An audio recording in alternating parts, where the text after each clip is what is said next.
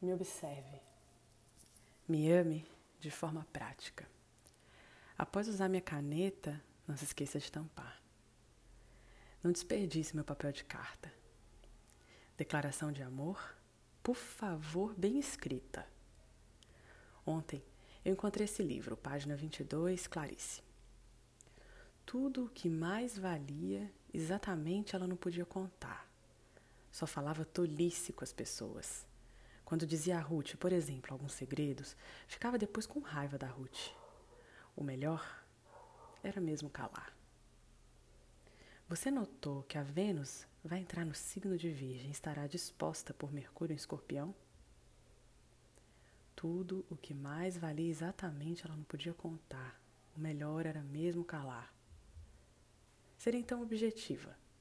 Para não lhe detestar, eu calarei. Não contarei do gosto por buracos de fechadura e frestas de cortina. Não contarei que eu espio. Esconderei na gaveta a observação dos mínimos detalhes, as secretas banalidades, todos os nossos clichês, o lugar comum dos desafetos mas as coisas limpas estarão à mostra, perfeitamente organizadas antes de entrarem no armário. A calcinha branca, o lençol desencardido, o tesão no vestido bem dobrado. Mexe alguma coisa aqui, dentro, o rasgo, o furo da meia, a xícara sem asa.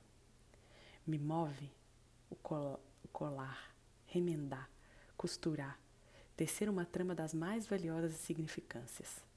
Contaram que as aranhas são capazes de pensar a partir de suas teias, que a teia assume a função da mídia pela qual ela pode obter informações que precisa para sua leitura de mundo.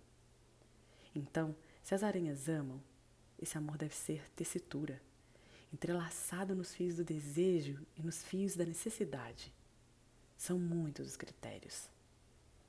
Diga se precisar de ajuda no desembaraço, no feitinho da trança, na espremedura dos cravos. Te reconheço nas manias, soprando restos de borracha, roendo as unhas dia a dia. Te reconheço pelo cheiro. Lírio ou sabonete neutro. Te reconheço nas gotas de óleos essenciais. Cada frasco um humor. Melancolia. Não vou te contar o que eu sinto quando sua boca toca a minha orelha que teu beijo tem gosto de batom, que eu degusto seus bons modos como se fossem cerejas. Mas me irrita a franja do teu cabelo, o grampo arranhando o couro, as caspas na blusa preta. Não te adoro pelo avesso, mas preciso dizer, ou calar, porque a minha Vênus cai em cada sarda do teu corpo, mede as distâncias entre as manchas roxas. Se há desconforto na sedução, Há prazer nas técnicas eróticas, no contato delicado, cuidado. Há amor na ponta dos dedos, na ponta da língua, nos gestos mínimos. Efeméride de hoje, 2 de outubro de 2020, horário de Brasília. Meio-dia, Lua em Ares em quadratura com Júpiter Capricórnio, em queda, às 17h49, Vênus entra no signo de Virgem. Sua queda. Bom dia, o horóscopo é de Faituza, na minha língua, Camila Rocha Campos.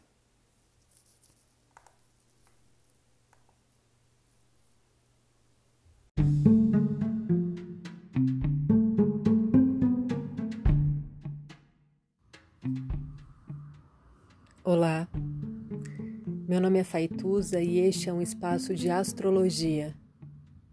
Eu trago aqui a leitura do céu do dia, horóscopos como linguagem, tradução, preparo para o que virá, crítica e alguma poesia.